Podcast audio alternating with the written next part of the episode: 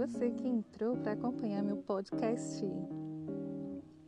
Então é o seguinte, nesse segundo episódio, eu pensei numa coisa que está afetando a todo mundo nesse período de isolamento. Você está se sentindo sozinho? Então, esse é seu podcast. Vamos falar sobre isso?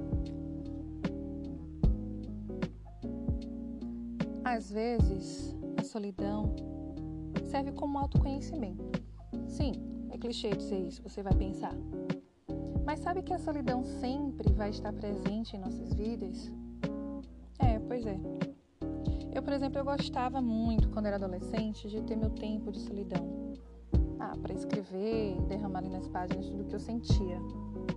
Teve a época em que eu me tornei, assim, bem popular, muito conhecida na escola, no meu, no meu convívio social sempre tinha gente ao redor, sempre tinha uma balada, um rolê, uma galera. Mas eu sinto que amadureci e eu sempre tive grandes ideias para os meus momentos de solidão, para respirar, para equilibrar, para sofrer um pouquinho, sim, para sofrer também, porque vários momentos daqueles foi após o rompimento, uma despedida, um recomeço. Uma pausa, somente uma pausa. Daí o que eu quero dizer é o seguinte: qual o motivo de você se sentir sozinho? É amplo, né, esse tema? Até porque estar sozinho é diferente de se sentir sozinho e de ter solidão. Ah, mas esse tema rende. Eu não vou ficar assim ampliando demais nesse episódio de hoje não. Nessa pandemia as pessoas elas começo a sentir isso com muito mais intensidade, tudo isso vem à tona de uma forma crua, até violenta. E forçosamente, você que está em casa e não tem a casa cheia, pode estar tá se sentindo muito sozinho. Será que você não pode aproveitar esse momento de forma construtiva?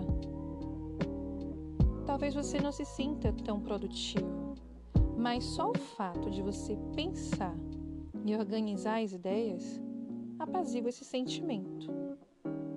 Não encare como ruim.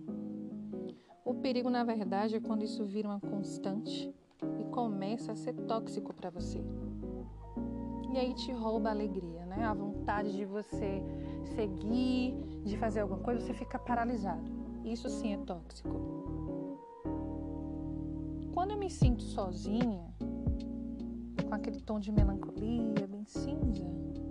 Eu vejo comédia, eu, sei lá, procuro videocassetadas no YouTube, eu vejo fotos aleatórias no meu Google Fotos, eu pego minha playlist no Spotify, sim. Ah, eu quero deixar registrado aqui que eu tenho várias playlists, são infinitas. Eu sou a louca das playlists. Ah, e se você quiser me seguir, sinta-se à vontade, tá? Ah, eu também faço vídeos. Faço pequenos vídeos e às vezes aqueles bem besta. Começo a testar todos os filtros do Instagram. Vários filtros inúteis. Eu testo todos eles. Acho bonitinho, começo a salvar, editar, depois eu jogo fora e dou muita risada comigo mesma. Comigo com minha filha. Ela é minha companheira nessa empreitada de testar os filtros do Instagram. Ah, também tem o TikTok, né? São várias coisas aí pra gente fazer, aleatórias e bem engraçadas. Depois também tem aquele momento que eu começo a dar nomes aos meus objetos preferidos da casa. E eu te digo, isso não é loucura não, viu? É bem divertido. E se nada disso te acalenta, respire. Separa aquele cantinho da casa onde você gosta de ficar. Pegue seu celular.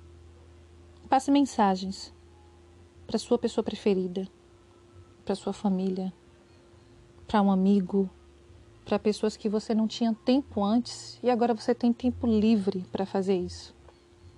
E lembre-se que é importante para o mundo e para sua sanidade mental não encarar a sua solidão como problema. Ah, Shelly, mas eu tô me sentindo muito sozinha porque eu não tenho um crush, um relacionamento romântico, isso tá me fazendo muito mal, tá chegando o dia dos namorados e mais uma vez eu estou sem ninguém. Não se desespere, poxa. Isso é normal, principalmente hoje em dia. Quando você vai escovar seus dentes de manhã, você precisa de alguém do seu lado para fazer isso por você, com você? Quando você come, quando você respira, você precisa realmente de alguém do seu lado para estar tá ali com você? Se você se ligar demais na problematização de se sentir só ou estar só, isso vai ser difícil. Sim, vai ser punk você passar por esse isolamento, por esse período de ficar em casa. Isso vai ser muito difícil. Então eu vou te dar a dica de ouro também, tá? Ore. Faça orações. Se conecte com Deus. Tem sido, nossa, uma dica de ouro sim, uma saída para muita gente. As orações fazem milagres e te deixam em paz. É o momento mais poderoso da solidão, onde você busca o ser mais poderoso para te dar poder e enfrentar isso tudo. Fazer questionamentos, desabafar. Ele é o único que te escuta sem precisar você falar em voz alta. É o único que pode saber os seus segredos sem cobrar nada em troca e ainda assim te confortar. Ah, agora tem aquela solidão que às vezes você sente quando não se sente compreendido. Ninguém te entende, ninguém se esforça para falar a sua língua e é meio frustrante. Não, não é meio frustrante, é muito frustrante. Eu me sinto assim, às vezes. Mas isso é um problema? Às vezes acho que não. Parando para pensar direitinho, essa é a minha opinião, tá? Que não é um problema. Sabe por quê? Porque isso mostra que você é único no mundo e que você é especial. Pessoas diferentes fazem a diferença. Então não se sinta tão mal. Existem pessoas como você também.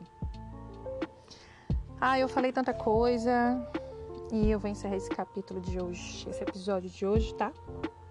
O podcast é muito novo para mim, mas eu acho muito legal estar tá falando, tendo voz, é, distribuindo a minha voz sobre variados assuntos.